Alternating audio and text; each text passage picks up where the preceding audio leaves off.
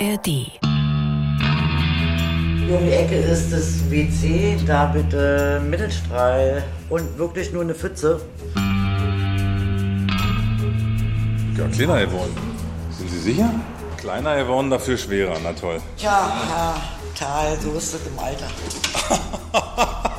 Na super, ey. Können wir gleich abbrechen an der Stelle hier. Geht ein Mann zum Arzt.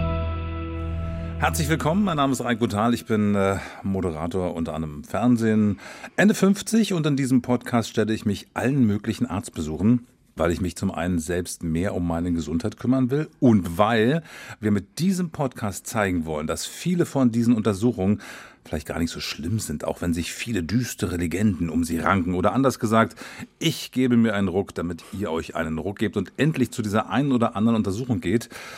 Ja, die ihr wahrscheinlich schon seit Monaten oder vielleicht auch Jahren vor euch herschiebt. Ja, und man ist ja meist auch ein bisschen unbeschwerter, wenn man weiß, was einen erwartet und äh, wenn man auch über seine Gesundheit äh, Bescheid weiß, weil sich dann so vieles geklärt hat. Und äh, weil man früher vielleicht Angst hatte, zum Arzt zu gehen, aber Reiko, du wirst uns die ja nehmen, weil du ja für alle gehst. Ich hoffe, ich hoffe, das ist ja sozusagen mein Ansatz. Ne? Es ist natürlich gleichzeitig absolut menschlich, so ein flaues Gefühl zu haben oder sogar Angst, wenn man das erste Mal zu so einer bestimmten Untersuchung geht. Also sind natürlich alle unterschiedlich, aber egal zu welcher Gruppe man gehört, wir wollen euch alle mitnehmen und versuchen es euch in Zukunft so ein bisschen leichter zu machen. Und ein bisschen leichter macht es mir meine Freundin und Kollegin Anke Burmeister. Ich tue, was ich kann. Ja, du kannst eine Menge, das werden wir schon noch hier äh, erleben und hören. Du bist aber nicht nur meine seelische Stütze bei diesem Projekt, sondern du bist auch so ein bisschen, ich sag mal, fürs Nachfragen zuständig. Ne? Bei allen Sachen, über die ich vielleicht sonst nicht so gern rede, die ich vergesse oder die ich vielleicht auch schnell wieder vergessen will. Ja, ja, genau. Es ist ja gar nicht so schlecht, in diesem Fall mal ein Mhm. bisschen länger über nicht nur mm, die Sachen an sich, sondern auch über das Befinden zu reden. Denn in dieser Folge geht es tatsächlich um alles. Um alles. Ich war nämlich beim Gesundheitscheck-up und da wird ganz viel unter die Lupe genommen. Ne? Und den Check-up, den macht man in der Regel beim Hausarzt. Und da bin ich in die Praxis von Ilka Aydin hier in Berlin gegangen. Wo sind Sie, Herr Dr. Aydin? Hallo. Platz. Ich möchte mich heute mal durchchecken lassen. Tja, das habe ich dann gemacht, kommen wir später noch zu, ne? Das ist ja so eine spannende Sache, so ein Check-up. Wann warst du eigentlich das letzte Mal beim Check-up? Bevor du zu Ilka Aydin gegangen bist? Ich glaube, da gab es noch Schwarz-Weiß-Fernsehen. Es ist lange her. Es ist in der Tat lange her. Wusstest du eigentlich, dass man einen Check-up alle drei Jahre machen lassen kann, wenn man über 35 Jahre alt ist? Also wir gerade so können alle drei. Jahre einen Check-up Das heißt, das lassen. zahlt die Krankenkasse Das dann. zahlt ne? dann die Mhm. Krankenkasse. Das Ziel von, von diesen Untersuchungen ist es, häufig auftretende Krankheiten wie zum Beispiel Herz-Kreislauf-Erkrankungen oder Diabetes auszuschließen. Und man wird auch äh, auf Hepatitis B und C getestet.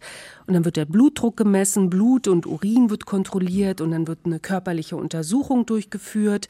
Und dann werden die Ergebnisse gemeinsam besprochen und wenn notwendig auch Maßnahmen ergriffen. Zum Beispiel wird gesagt, mach mal einen Ernährungskurs, einen Bewegungskurs oder was zur Stressbewältigung oder Nichtraucherkurs. Das wollte ich dir noch mal so mitgeben. Hast du das eigentlich vorher gewusst, bevor du zu so einem Check Natürlich nicht.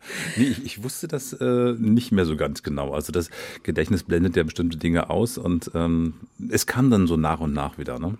Hast du dich eigentlich komisch gefühlt? Also, das haben wir schon gesagt. Man will ja zum Arzt und man weiß, man muss dahin, aber eigentlich will man ja auch gar nicht, weil es ja sein könnte, dass da was Schlimmes bei rumkommt. Genau, das ist es nämlich. Du, du gehst hin und bist, äh, fühlst dich gut, bist gesund, also denkst du zumindest.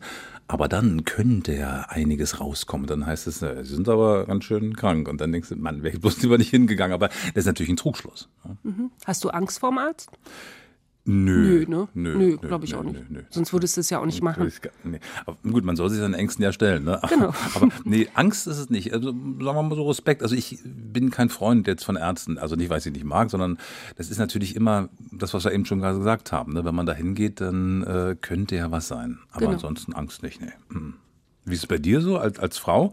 Denn bei den meisten Männern ist der Check-up äh, ab 35 ja so die erste regelmäßige Untersuchung, die sie machen. Bei euch Frauen geht's ja schon naturgemäß früher los. Ne? Ja, also als Frau ist man es ja gewöhnt, regelmäßig zum Arzt zu gehen. Einmal im Jahr zur Gynäkologin und zum Check-up gehe ich doch schon.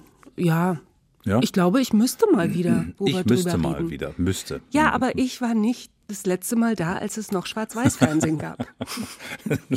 Na toll. Aber so. wie wir am Anfang schon gesagt haben, die Sache mit dem flauen Gefühl im Bauch oder mit der Angst vor so einer Untersuchung, das ist natürlich bei jedem anders, ne? wie man so drauf ist. Das hat oft auch ganz individuelle Gründe. Da spielen viele Bereiche unseres Lebens mit rein. Und das Verhältnis zu unserem Körper und unserer Gesundheit ist ja auch, und das äh, darf man in dem Fall gar nicht vergessen, ganz eng mit unserer Psyche verknüpft. Und weißt du, woher das kommt? Nö. Na, ich glaube, äh, das, das hat mit unseren Einstellungen zu tun dazu. Das kommt vielleicht sogar aus der Kindheit, aus der Familie, das bringt man so mit. Mit Erfahrungen vielleicht, die man gemacht hat? Oder, oder genau, und vielleicht auch, wie du groß geworden bist. Klar, wie die Eltern damit umgegangen genau, sind zum Beispiel. Ne? Würde ich auch. Oder ob du Erfahrungen gemacht hast von schweren Krankheiten ja, genau. und dich davor schützen willst. Boah, ich glaube, da gibt es ganz schön viel. Also ich merke schon, unser Geist, unsere Seele sind da schon ein großer Faktor. Und, liebe Anke, deswegen, genau deswegen, weil das auch... Äh, unbedingt zu berücksichtigen ist, habe ich mit Professor Dr. Thomas Füderich gesprochen. Das ist unser heutiger Experte rund um das Thema Gesundheit und Psyche. Ich bin Professor gewesen im Hauptamt an der Humboldt-Universität und zwar für das Fach Psychotherapie und Somatopsychologie. Und Somatopsychologie ist erstmal ein bisschen komisch, kommt einem nicht so leicht über die Lippen, kennen die meisten eher nicht. Der Lehrstuhl wurde bewusst so benannt, weil Somatopsychologie ist eigentlich die Psychologie des Gesundheitsverhaltens und des Verhaltens und der psychologischen Aspekte bei Erkrankungen, bei körperlichen Erkrankungen. Ui. Ich kannte nur Psychosomatik, mhm. aber Somatopsychologie? Also, das hört man wirklich nicht alle Tage. Soma bedeutet übrigens der Körper mhm und Somato, den Körper betreffend. Ja, wollte ich nur mal so kurz. Du, es ist so toll, dich hier äh, an meiner Seite zu haben. Woher sollten wir all diese Sachen wissen, liebe Anke? Du bist also großartig. Gerne. Ne? Und von Thomas Füdrich werden wir in der Folge immer wieder mal hören, wenn es um diese genaue eben die Verbindung geht, Gesundheit und Geist. Aber ich merke, wir kommen so ein bisschen vom Weg ab. Ne? Ja, wir ja? plaudern die ganze Zeit und du, genau. du, wolltest doch eigentlich zum Arzt gehen. Ja, ich war ja schon da, wir haben es ja gehört. Stell dir vor, ich, ja, 8.30 Uhr. Oh, mhm. Armer Reiko. Ja, genau, genau, danke. Ja, morgens da angekommen und da ging es erstmal los mit den Basics, mit der Größe, mit dem Gewicht. Oh. Mhm. Unsere Mitarbeitenden wiegen sie und die messen sie mal kurz aus, sozusagen, dass wir ein paar Grunddaten von ihnen haben. Und das würde die Conny jetzt einmal machen. Die Conny hat es gemacht. Die Conny, hat, die Conny ist ein Original. Der, ja? Die werden wir noch hören. Ja, ja, ja. Conny ähm, ist ein ähm, richtig Berliner Original. Klasse. Okay, also bevor wir über hm. Conny reden, noch äh, zwei Schwachpunkte. Ja. Wie ging es dir so früh? 8.30 Uhr ist nicht wirklich deine Zeit, Furchtbar, oder? nein. Ich arbeite meistens spät, ne? mhm. bin auch spät zu Hause und wenn man so eine Sendung hatte, kommt man ja nicht gleich runter. Ich bin eher so der Typ, so, der gerne mal ausschläft und dann 8.30 Uhr schon da zu stehen auf der Matte. Halleluja. Ähm, musstest du nüchtern zu dieser Untersuchung kommen? Ähm, darüber also ich haben wir im Vorfeld gar nicht mhm. gesprochen. Mhm. Ich war viel früher da. Da war nebenan so ein Bäcker mit so einem Kaffeestand und habe mir schön erstmal, ne, ähm, was ich dann, muss ich an der Stelle schon einen kleinen, Achtung, Spoiler, auf meinen Cholesterinwert ausgewirkt hat. Der wäre sonst ganz anders gewesen. Okay, also du hast vorher schnell noch ein Brötchen mhm. und Kaffee, also mhm. was Süßes und dann wirst du gewogen und gemessen von Conny.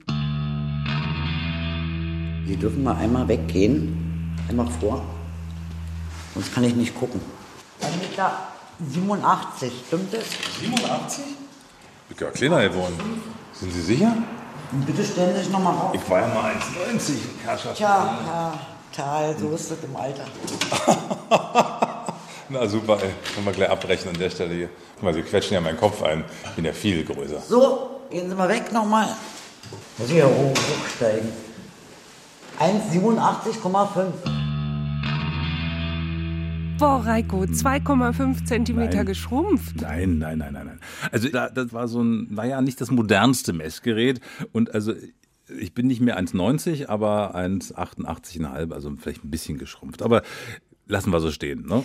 Darf ich noch mal kurz fragen? Die Conny sagt, mhm. ähm, sie muss da hochsteigen. Also ist die wirklich irgendwie auf eine Leiter gestiegen, um dich zu messen? Genau, die hatten so ein, so ein Ding, das kennst du noch, ne? wo man da steht, so eine Messlatte, von oben so ein, so ein Dings runter. Und da muss sie ja gucken. Und da ist sie dann auf so einen Hocker gestiegen und hat dann geguckt. War, sah lustig aus. Ne? Um, hat dich das eigentlich getroffen? Äh, nein, das brauche ich dich gar nicht zu fragen. Es hat dich Natürlich. getroffen. Na klar, na klar. Also ich kenne das von früher noch so, so Oma und Opa, ne? Wenn oh, ich bin wieder kleiner geworden, geschrumpft. Und das, das war so ein Synonym für, für ältere Menschen. Und jetzt sagt sie zu mir, so ist das im Alter. Aber das ist, so ist es nicht. Also das ging mir schon ein bisschen nah, ne? Äh, ich meine, das ist, können, können vielleicht nicht alle nachvollziehen, aber das sind ja nur ein paar Zentimeter oder wären es. Aber selbst das kann an die Substanz gehen. Und äh, das sage ich nicht nur ich, das sagen auch Psychologen wie unser Thomas Füdrich. Das ist schon ein Indikator dafür, die Zeit äh, bringt mit sich, dass man älter wird. und äh, indirekt ist die Zeit natürlich auch der höchste Korrelator für lebensgefährliche Entwicklungen. Also das höchste Risiko zu sterben ist immer das Alter. ja. Und in dem Zusammenhang ist natürlich das ein Indikator, wenn es objektiv gemessen wird und im Personalausweis steht noch 1,90 drin, dann ist das schon erstmal hoffentlich, dass es damals falsch gemessen wird oder bin ich wirklich um zweieinhalb Zentimeter geschrumpft. Na gut, wir haben festgestellt, es sind äh, anderthalb ja. Zentimeter, ja. Mhm. Damit kannst du leben? Damit kann ich leben. Okay, mhm. man kann ja auch sagen, ich bin 1,90, ist ja auch einfacher als 1,88,5, sagt ja auch kein Mensch. Man rundet auf, Man oder? rundet ja, auf, natürlich, sind wir ein bisschen großzügig. Okay, aber in mhm. einem bestimmten Fall rundet man ja lieber ab. Da ist ja Runden, passt ja in dem Moment, ne? Denn äh, du spielst garantiert darauf an, dass es äh, dann ans Wiegen ging. Genau. Da wurde es noch schlimmer. Ne? Die hatten da auch wirklich so ein altertümliches Ding. Das sah ja. aus wie eins so, weiß nicht, so in beige? Ja, so wie in der Weimarer Republik. Das ist so, wo man so Gewichte hin und her schiebt. Klasse. Oh, das ist aber auch zu viel. Da geht. Gucken Sie selbst. Kleiner geworden, dafür schwerer. Na toll. Jetzt weiß ich auch, warum ich nicht so oft zum Arzt gehe. Damit man sich solche deprimierenden Sachen nicht anhören muss. Ach Gott, ach Gott, ach Gott. Ne, das geht schon, danke. Ich bin jetzt eher mental beschäftigt mit der Sache. Also du wiegst dich ja regelmäßig bestimmt, oder? Und trotzdem, wenn man dann zum Arzt geht, denkt man, um Gottes Willen, ich will es gar nicht sehen. Wenn man es für sich selber sieht, ist es völlig in Ordnung. Ja, weil man kann ja damit umgehen, irgendwie für sich selber oder mal, weiß ich nicht, sagen, das wird morgen wieder anders. Aber die Arztwaage, ich glaube ja auch nicht, dass die so korrekt war. Also ich bin mir da nicht sicher, ehrlich gesagt. Ja. War das denn ein anderes Ergebnis als bei dir zu Hause? Mhm. Okay, gut, äh, Urinprobe, ja? Nächstes genau. Thema. Wiegen und Messen war jetzt so ein bisschen, ne? Aber genau, Urinprobe. Und das war dann, kann ich wirklich mal so sagen und bin auch erleichtert, undramatisch. Hier um die Ecke ist das WC, da bitte Mittelstrahl und wirklich nur eine Pfütze. Einmal reinmachen und mich hier wieder zurückbringen. Mittelstrahl. Also ja. genau in die Mittelstrahlen. Nein, natürlich nicht. Ich weiß, was Mittelstrahl ist. Du weißt, was Mittelstrahl ist, genau. Also ich habe es hingekriegt, ne? also man muss erstmal ein bisschen was ablassen und dann Mittelstrahl und dann den Rest wieder ablassen. Also das war, war toll, war wirklich an diesem Morgen mein erstes Erfolgserlebnis, muss ich sagen. Braucht man ja als Mensch auch. Ne? Und die Urinprobe, da kann man wirklich auch einiges dran erkennen, ob da alles in Ordnung ist. Also zwischen Nieren und Ausgang, das sagt äh, Ilka Aydin, und eben zum Beispiel kann man auch erkennen, ob man Diabetes hat. Ne? Und alles in Ordnung? Oder muss ich mir Sorgen machen? Nein, du musst dir keine Sorgen machen. Zum Glück alles in Ordnung. Aber ich muss sagen, bessere Laune hatte ich danach auch nicht wirklich. Erst als ich dann zum Arzt rein bin, ne, da ging dann im wahrsten Sinne des Wortes die Sonne auf. Here comes the sun, doo -doo -doo Here comes the sun, and I say Wirklich? Wirklich. Wer, äh, der hat da gesungen, der, hat der, gesungen. der Arzt? Ja, das ist unfassbar. Muss man sich vorstellen. Ich komme zurück in sein Sprechzimmer. Er sitzt hinter seinem Schreibtisch. Man denkt ja vielleicht so einen weißen Kittel, ne? Guckt ja. dann so die Brille auf der Nase. Ja, da schauen Sie mal, was haben wir denn da für Werte? Nee, der sitzt da mit der Gitarre, begrüßt mich mit Here Comes the Sun von den Beatles. Mein Mund stand, glaube ich, eine ganze Weile offen. Und das hat er nur für dich gemacht oder macht er das für alle? Nur für mich. Na. Nein, natürlich nicht. Also vielleicht war das eine extra Einlage damit. Aber nein, er hat gesagt, das macht er manchmal, äh, wenn ihm danach ist. Also er kann es ja nicht für alle machen, das schafft er zeitlich gar nicht. Aber ab und zu macht er das schon. Und, ja, und das hat sich hier in dem Fall auch so ergeben. Er ist ja nicht mein Hausarzt. Ne? Also ich kannte ihn bisher als lockeren Studiogast aus äh, meiner Fernsehsendung RBB Praxis und habe mir gesagt, ey, der ist echt cool. Ne? Mhm, klingt so. Ja. ja, der ist cool, den, den können wir holen. Der, der, es ist ja auch so, wenn man äh, Leute hat, die Wissen vermitteln können, können es ja nicht alle, weil manchmal klingt es auch komisch, ne? aber, aber er konnte das gut vermitteln, dachte, mit dem würde ich gerne einen Podcast machen, aber das mit der Gitarre und dem Lied wusste ich nicht. Aber das hat mir wirklich geholfen, weil das hat mich jetzt nicht irgendwie beruhigt, aber ich war erstmal irritiert. Ne? Also so sehr, dass ich so mein Bauchgrummeln, meine Anspannung, die ich vorher hatte, in dem Moment echt sofort vergessen habe. Aber der muss ja doch gemerkt haben, dass du tatsächlich ziemlich angespannt warst vor so einem Check-up. Vielleicht wollte er mir einfach nur also imponieren. ich weiß es nicht, kann sein, kann sein, ja. Äh, also Thomas Friedrich, also unserem Psychologen, habe ich das natürlich auch mal vorgespielt. Was ist da psychologisch geschehen, dass plötzlich das Bauchgrummeln, naja, weg war irgendwie, vergessen? Weg war oder nicht mehr im Zentrum Ja. der Aufmerksamkeit steht. Ich finde, erstmal so begrüßt zu werden. Hier comes the sun, wahrscheinlich mit U geschrieben, nicht mit O. genau. Nee, der Sohn kam nicht, die Sonne kam eher. Aber wenn er selbst sogar noch spielt, dann lenkt er die Aufmerksamkeit gleich erstmal auf was vollkommen anderes und sagt hier, du bist hier gut aufgehoben, ich hebe dich hier auf. Und dann noch mit diesem Song, muss man sagen, der ja freundlich ein Begrüßungssong für eine Morgensituation ist, lenkt die Aufmerksamkeit ab und sagt so indirekt oder auch direkt, du bist hier willkommen, du bist in diesem Tag willkommen, du bist in der Praxis willkommen. Also eigentlich ein Blumenstrauß, ein akustischer Blumenstrauß, der ihnen überreicht wurde und zunächst erstmal die Angst und die, die Befürchtung oder die Anspannung senkt. Das hat bei dir funktioniert, oder? Hat bei mir absolut funktioniert, ja, muss ich sagen. Hast du das gebraucht? Ich denke, irgendwie braucht jeder beim Arzt also irgendeine Ablenkung oder irgendwas was anderes, womit man sich dann beschäftigen kann. Gut, wenn es jetzt einfach nur mal eine Urinprobe ist, ist nicht so dramatisch, aber es ist hilfreich. Ich finde es okay. Also, ja. Hm, Hast du sonst irgendwelche Mechanismen, wie du dich vor solchen, nein, nun will ich es auch nicht überbewerten, es war nur ein Check-up, aber du warst irgendwann Ja. das letzte Mal dort und äh, hast du Methoden, dich so Mhm. abzulenken? Naja, es ist so bei unangenehmen Terminen und ich kategorisiere das mal in den Bereich unangenehm. Ne? Also es ist ja, kann mir keiner erzählen, dass ein Arzttermin sehr angenehm ist. Aber generell bei unangenehmen Terminen stelle ich mir immer den Worst Case vor, also das Schlimmste, was passieren kann. Versuche mich dann darauf einzurichten, einzustellen, weiß dann, wie ich dann mit der Situation umgehen könnte und in 99 Prozent der Fälle tritt der Fall gar nicht ein. Und das Ergebnis ist noch positiver, verstehst du? Mhm, du bist dann erleichtert. Ich bin erleichtert, ja. Aber wenn es dann wäre, wüsste ich zumindest, äh, bin ich völlig, äh, ob das immer klappt, weiß ich nicht. Aber es, ist, es hilft mir. Hm? Das heißt, du hast also auch vor Ilka Aydin im Sprechzimmer gesessen und bist davon ausgegangen, dass jetzt eine ganz, ganz schlimme Diagnose für dich Nee, das war noch zu früh zum Denken. Ach, da also für mich, das, denken. da konnte, Okay. das war zu früh. Das Frühstück hat mir erstmal geholfen.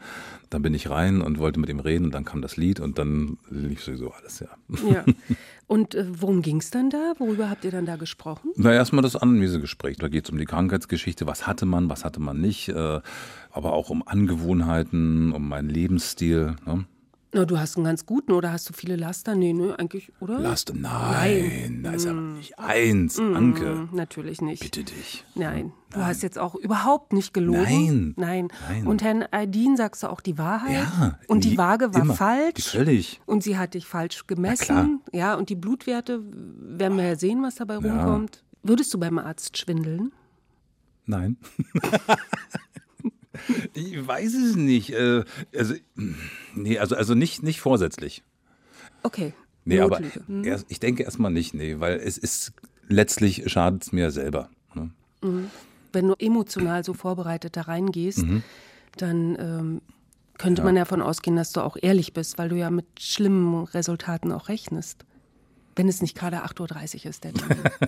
Aber weißt du, dass ganz, ganz viele Leute schwindeln? Nämlich, es gibt eine Studie dazu. Ein Drittel aller Patienten geben zu, dass sie den Arzt angeschwindelt haben. Und zwar, was glaubst du, in den meisten Fällen geht es um Ernährungsumstellung. Klar, rauchen, trinken, ne? Genau, Alkohol, Sport. Und was ich sehr lustig fand, selbst wirklich betrunkene Menschen schwören dem Arzt, dass sie schon seit langem keinen Tropfen mehr getrunken haben. sagt er, bist du sehr nüchtern. Ja, aber die Leute flunkern nicht, wenn es Okay. lebensgefährlich wird.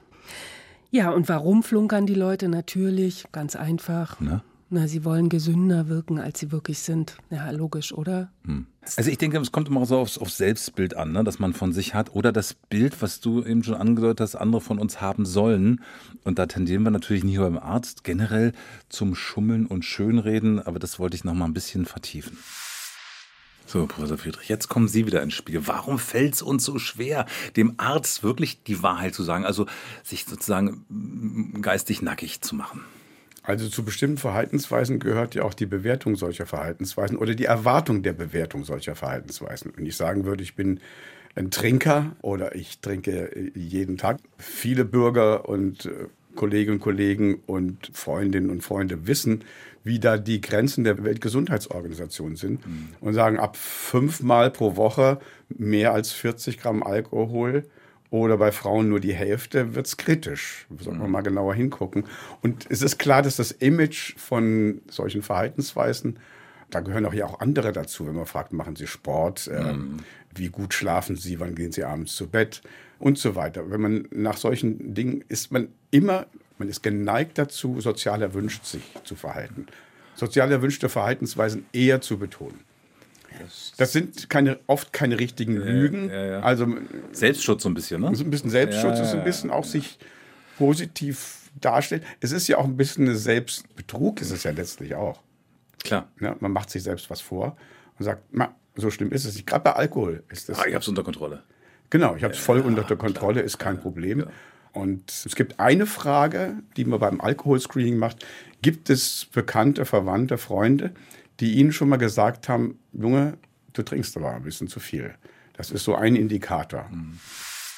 Also wenn ich jetzt nächstes Mal in der Lüge bezichtigt werde, sagen, nein, das sind sozial erwünschte Verhaltensweisen, die ich hier an den Tag lege. Aber ich fand es interessant, äh, was Herr Friedrich gesagt hat, dass wenn dir jemand schon mal die Frage gestellt hat oder festgestellt hat, oh, du trinkst aber ganz schön viel, dass es ein Hinweis darauf sein könnte, du hast da vielleicht ein Problem. Mhm. Okay, aber du, du sitzt ja, eigentlich bist du ja die ganze Zeit bei Herrn ID. Genau, genau, Wir kommen genau. immer vom Wege ab, oder? Wir kommen jetzt? immer vom Wege ab. Wenn festgestellt ist, unser Drogen- und Alkoholkonsum zu hoch oder unser Lebenswandel nicht besonders gesund ist, dann können wir sozusagen den Arzt äh, unseres Vertrauens fragen, uns zu helfen, wenn wir bereit sind, uns helfen zu lassen. Und äh, Ilka Aydin, den du gerade angesprochen hast, bei dem ich äh, beim Check-up war, hat zu diesem Punkt eine ganz klare Einstellung. Es gibt natürlich auch ein Recht auf Ungesundheit. Ja? Also es gibt auch ein Recht auf nicht gesund leben im Prinzip. Nicht? Wir gehen ja immer davon aus, dass die Leute, die zu uns kommen, eben lang gesund bleiben wollen, aber wir schreiben niemandem was vor. Wir sind weder eine Moralanstalt noch irgendwie das Gericht. Wir können sie nur beraten. Was sie mit ihrem Leben machen, ist natürlich ihre Entscheidung. Nicht? Mm, naja, klar. Aber bei manchen geht es ja schon damit los, dass sie gar nicht erst zum Arzt mhm. gehen weil sie eben Angst vor der Diagnose haben, das hatten wir ja schon mal, oder aus Scham und ähm, es ja, gibt verschiedene Gründe, aber Klar. umso wichtiger ist es, erstmal aufzustehen und loszugehen. Genau, und deswegen machen wir auch den Podcast hier, um nicht nur mich ne, sondern letztlich alle zu ermutigen, sich nicht vor dem Arztbesuch zu scheuen. Und klar, das ist manchmal nicht leicht. Und äh, ja, wir hätten am liebsten, dass alles gut und alles gesund ist. Dann wird auch mal das ein oder andere verdrängt, rausgeschoben, kenne ich auch. Ne? Aber dann passiert plötzlich sowas, dass man irgendwo hört, wie gut es war, dass jemand zur Vorsorge gegangen ist und denkt man, Mensch, ja, lieber einmal über seinen Schatten springen, als dass es dann irgendwann wirklich so gefährlich ist, dass man ja dann in ernste Schwierigkeiten kommt. Ne? Mhm. Bei Professor Friedrich hattest du so, eine, ein Erlebnis, ne? Ich erinnere mich, als ja, ihr euch getroffen habt. Genau, das, das hat mich dann, ich wusste das nicht, ne? Wann waren Sie denn das letzte Mal bei einer Vorsorgeuntersuchung? Mai oder Juni. Welches Jahr? Dieses Jahr. Echt? Ja. Aber das hängt auch mit meinem Gesundheitszustand zusammen, weil das ist fast keine Vorsorge mehr, weil ich hatte eine relativ ernsthafte Erkrankung oh. im letzten Jahr. Aber ist alles wieder okay? Das ist alles wieder okay. Ja, ja. Gut verlaufen. Mhm. Und das kann ich schon sagen. Also diese Früherkennung wäre nicht so gut ausgegangen und die entsprechende Behandlung danach, mhm. wenn ich nicht regelmäßig zur Vorsorge gegangen wäre. Da bin ich meinem Internisten sehr dankbar, der mir vor, hm, ist jetzt schon sieben, acht Jahre her gesagt hat, auf diesen Wert müssen wir aufpassen. Mhm. Den behalten wir mal im Blick. Und dann hat mein Urologe gesagt, jetzt müssen wir mal genauer gucken. Ich hatte ein Prostatakarzinom letztes Jahr. Und das ist interessanterweise durch die Vorsorgeuntersuchung dann deutlich geworden. Und zwar in einem ganz frühen Stadium. Das heißt, die Behandlung ist, wenn man überhaupt nichts spürt, ich hatte keinerlei Beschwerden und trotzdem war der Befund dann positiv, also negativ. Ja, genau. Und hat dann zu einer Behandlung geführt, die in dem Stadium unproblematisch war. Da kann ich ja gleich, ich habe so vier Argumente gesammelt, um die dagegen sprechen, gleich einen Termin zu machen. Die kann ich an dem, was Sie jetzt gesagt haben, eigentlich gleich über den Haufen werfen. Ich sage es Ihnen trotzdem mal. Also ich habe gerade wahnsinnig wenig Zeit. Mhm. Ja ich war noch nie beim Urologen. Mhm. Da bekomme ich auch so schnell gar keinen Termin. Ne? Mhm. Und ich ist ja nur eine Vorsorgeuntersuchung, mhm. hat ja noch Zeit. Aber Sie haben das ja mit dem, was Sie gerade gesagt haben, total ad absurdum geführt. Ne? Ja, mit Sicherheit wird es eine Wirkung bei Ihnen haben. Was Sie gesagt haben. Ja. Auf jeden Fall. Und das ist, ist was, was ich denke, was führt denn dazu, um besser sich tatsächlich so verhalten, wie man weiß, dass es gut ist? Denn oft weiß man das schon lange. Auch Urologie gehört zu den Vorsorgeuntersuchungen, weiß schon lange, das wäre eigentlich gut, Stimmt. sowas zu tun. Und man macht es einfach nicht. Und zwar über Monate, über Jahre hinweg. Man macht es einfach nicht. Und was, sagen wir mal, ein Anlass sein kann, Entzündung, es gibt zwei Faktoren. Einmal in der nahen Umgebung passiert irgendwas, was, was tragisch war. Also gleichaltriger Schulkamerad hat eine schwere OP, hat das nicht früh genug erkannt. Oder jemand hat sogar eine metastasierte äh, Geschichte in dem Zusammenhang. Die Gefahr ist plötzlich greifbarer, wenn sie mit einer Person verbunden wird. Aber wenn sowas nicht ist, warum macht man es dann aber nicht? Obwohl man ja eigentlich logisch oder vom Menschenverstand her weiß, dass es Leben retten kann. Man hört es ja ständig, ne? Na, es gibt ja zwei Faktoren. Eine ist, wird schon gut gehen, also so ein ungesunder Optimismus, in dem Zusammenhang ungesund, weil er wirklich ja auch gefährlich werden kann. Wir sagen, wird schon gut gehen oder ich merke überhaupt nichts oder so eine Selbsteinstellung, ich habe noch nie was gehabt, ich bin ein gesunder Mensch. Also ein zu hohes Vertrauen in den eigenen Körper.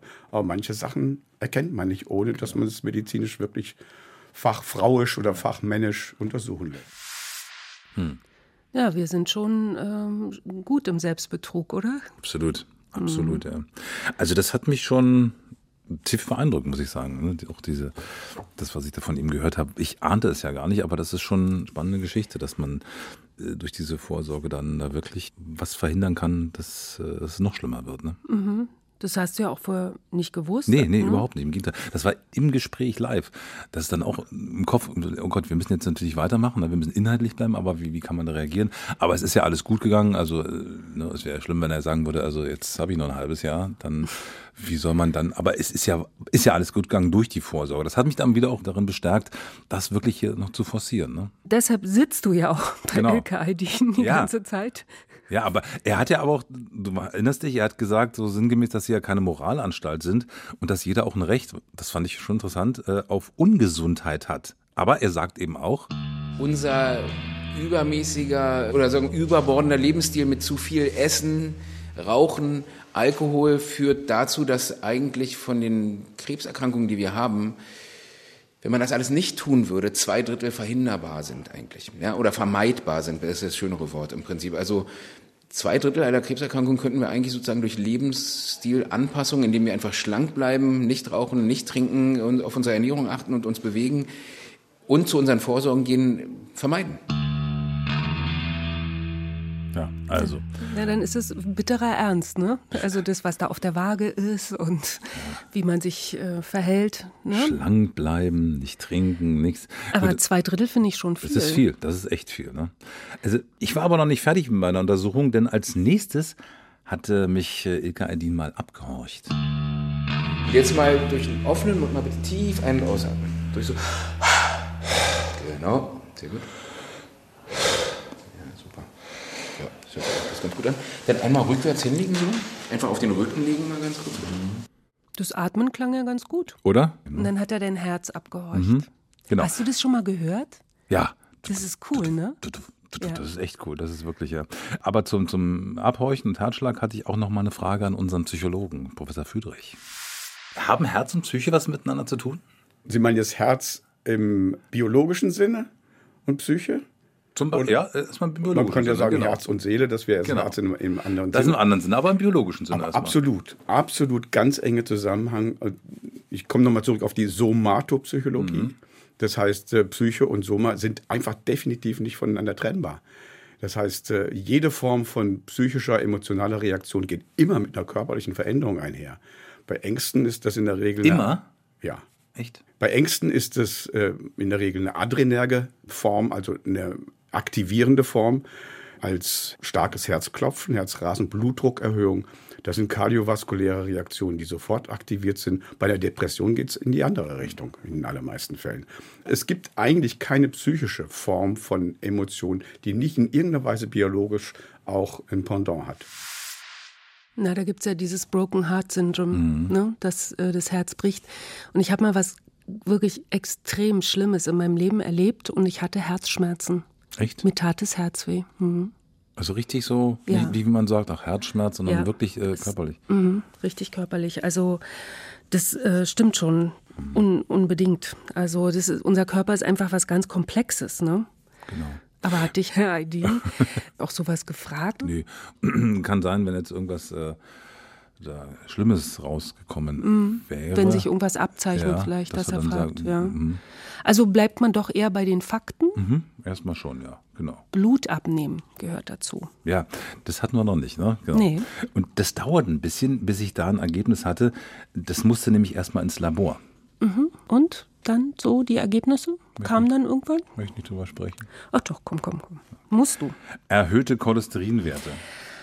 Oh je. Mhm. War es das äh, Brötchen vorher? Also er sagt, ich, ich muss was an meiner Ernährung machen, aber ich nehme an, das war das Brötchen vorher. Ich glaube es nicht. Ähm, ja, also ja, zum Thema Cholesterin machen wir auch nochmal eine eigene Folge und Blut und solchen Geschichten, das ist ein spannendes Thema. Aber ja, ich muss damit umgehen. Blut abnehmen müsste für dich doch easy sein. Ich weiß, du bist Blutspender. Ja, ich bin Blutspender, ganz genau. Am Anfang konnte ich da gar nicht hingucken und äh, ja, die letzten Male oder schon seit langer Zeit ist es kein Problem mehr, muss ich sagen. Ich kann nur kein anderes Blut sehen. Meins ja, anderes nicht. Wie? Also du kannst kein Blut sehen? Also wenn. Mag ich nicht. So andere Leiden sehen. Aber du würdest mich zum Arzt bringen, wenn mir jetzt was passieren würde? Na klar Ja. würde ich es machen, natürlich. Aber ich, ich wäre nicht, nicht Fan davon. Aber ich würde das natürlich machen. Ich würde niemanden äh, vor sich hin bluten lassen und sagen würde, und, ist okay sonst? Nein. Okay, wir bleiben beim Check-up. Also dieser Cholesterinwert, da sind wir jetzt so drüber hinweggegangen. Das war die einzige negative. Botschaft. Ja, das, das ist wiederum eine positive Botschaft, dass das die einzig negative Botschaft war, weil alle anderen Werte waren toi toi toi absolut im Normbereich. Und was ist mit deinem Cholesterin? Kannst du das kurz sagen? Ist es bedenklich? Muss ich mir Sorgen machen, Reiko? Nein, musst du nicht. Mhm. Es ist ja immer, dieser Quotient ist ja auch mal wichtig, ne? Zwischen, zwischen guten und schlechten Cholesterin. Wir haben ja diese beiden Werte, ne? Und dann, dann geht's dann wieder. Also wenn man nur den schlechten Cholesterinwert nimmt, dann heißt es, ah ja, ist jetzt äh, nicht so gut, aber äh, der gute Cholesterinwert sozusagen, der relativiert das wieder ein bisschen. Okay, klingt kompliziert. Machen wir nochmal eine extra Folge zu. Mhm. Ja, ja, auf jeden weil Fall. Ich glaube, das betrifft einfach so viele Mhm. Menschen, dieser erhöhte, gute, schlechte Cholesterinwert. Aber ansonsten können wir ganz zufrieden sein mit deinem Check-up, mit deinem Ergebnis. Absolut. Ich war dann auch wirklich froh, dass ich mal wieder beim Check-up war. Was aber, wir haben es jetzt schon gesagt, ne, also ein bisschen am Ergebnis lag. da sie keinerlei Veränderungen in ihrem Leben berichten. Nicht? Sie haben jetzt nicht gesagt, ich habe jetzt irgendwie mal Fieber oder habe Gewichts verloren oder sonst irgendwas und sich gut fühlen, wohlfühlen und ich in meiner Anamnese und meiner Untersuchung auch nichts Pathologisches gefunden habe und so, was ich rausgehört habe aus ihrem Lebensstil, eigentlich erfreuliche Dinge im Prinzip zur Kenntnis genommen habe, kann ich eigentlich sagen, alles erstmal okay von unserer Seite aus, grünes Licht für das weitere Leben im Prinzip, so wie sie es gelebt haben. Ja, bist du jetzt so ein Typ, der sagt, okay, alles gut. ja. Also so ein bisschen birgt es so eine Gefahr, so ein tolles Genau. Ergebnis. Ne? Dass, dass ich also sage, hey toll, ne, bis auf den Cholesterinwert, äh, den man sich auch noch schönreden kann irgendwie, Habe ich schon gemerkt. ist alles toll. Also kann ich gut so weitermachen wie bisher, weil war ja offensichtlich alles richtig. Hm, ist nicht ganz so richtig, weil äh, im Alter verändert sich ja der Stoffwechsel, dann Bewegungen sind anders. Also ich denke, ich werde das dann doch positiv nehmen als Ansporn, äh, mich jetzt weiter, hm, ich sag mal, nicht gehen zu lassen. Okay, das, also die gute Nachricht spornt dich an. Ich werde versuchen, wirklich weiterhin Sport zu machen und äh, ein bisschen auf die Ernährung zu achten, so dass es mir zu Spaß macht. Also Genuss soll ja sein, das ist ja wichtig. Also nur Askese bringt ja auch nichts. Ne? Also schon darauf zu achten und ähm, ja, und dann denke ich mir, schaue ich dem nächsten Check-up äh, positiv entgegen. Ne? Und gehst weiter zu anderen Ärzten. Absolut, ich gehe weiter zu anderen Ärzten und äh, du wirst mich auch weiter piesacken und dahin triezen und mir weiter unangenehme Fragen stellen, Anke. Was hältst du davon, wenn ich dich zur Ernährungsberatung schicke? Echt? Wegen des Cholesterinwerts? Ja, Okay. Wer weiß, ob da noch was anderes rauskommt, was ich dann machen muss. aber du willst dich dem doch stellen, Reiko. Da du weißt, dass ich dir äh, schwer was abschlagen kann, gehe ich auch zur Ernährungsberatung. Da bin ich echt gespannt drauf. Du bist aber dabei und wirst mir wieder wahrscheinlich unangenehme Fragen stellen, ne? Aber ich möchte nur, dass du zur Ernährungsberatung gehst. Ja gut, okay. Heißt ja auch nicht, geht eine Frau zum Arzt. Insofern machen wir. Das machen wir. Das war Geht ein Mann zum Arzt. Reiko war beim Check-up und ich besorge ihm jetzt erstmal einen Termin bei der Ernährungsmedizinerin. In der nächsten Folge geht es aber erstmal um deine Haare. Ganz genau, und dafür war ich beim Hautarzt. Diese Folge findet ihr wie alle anderen in der ARD Audiothek und überall dort, wo es Podcasts gibt. Geht ein Mann zum Arzt. Ist eine Produktion des RBB. Idee, Redaktion und Regie Ina Tschitschikowski. Hosts Anke Burmeister und Reiko Thal. Autor Benjamin Kaiser, Co-Autor Klaus Schwartau. Sounddesign Kevin Carstens. Studioaufnahmen Angelika Schäfer. Postproduktion Bodo Pasternak. Covergestaltung Miwosch Wachulski. An dieser Stelle noch ein Hörtipp. Wir reden nämlich immer nur über dich und über Männer und jetzt geht es auch mal um mich und die Frauen. Hormongesteuert, so heißt ein Podcast des Mitteldeutschen Rundfunks. Und da spricht meine Kollegin Katrin Simonsen mit der Frauenärztin Dr. Katrin Schaudig über Hitzewallungen, Schlaflosigkeit und all solche Sachen und was wir dagegen tun können und wie Frau da so durchkommt. Das ist Thema des Podcasts. Hormongesteuert gibt's in der ARD Audiothek und überall da, wo es Podcasts gibt. Den Link finden Sie übrigens in den Show Notes.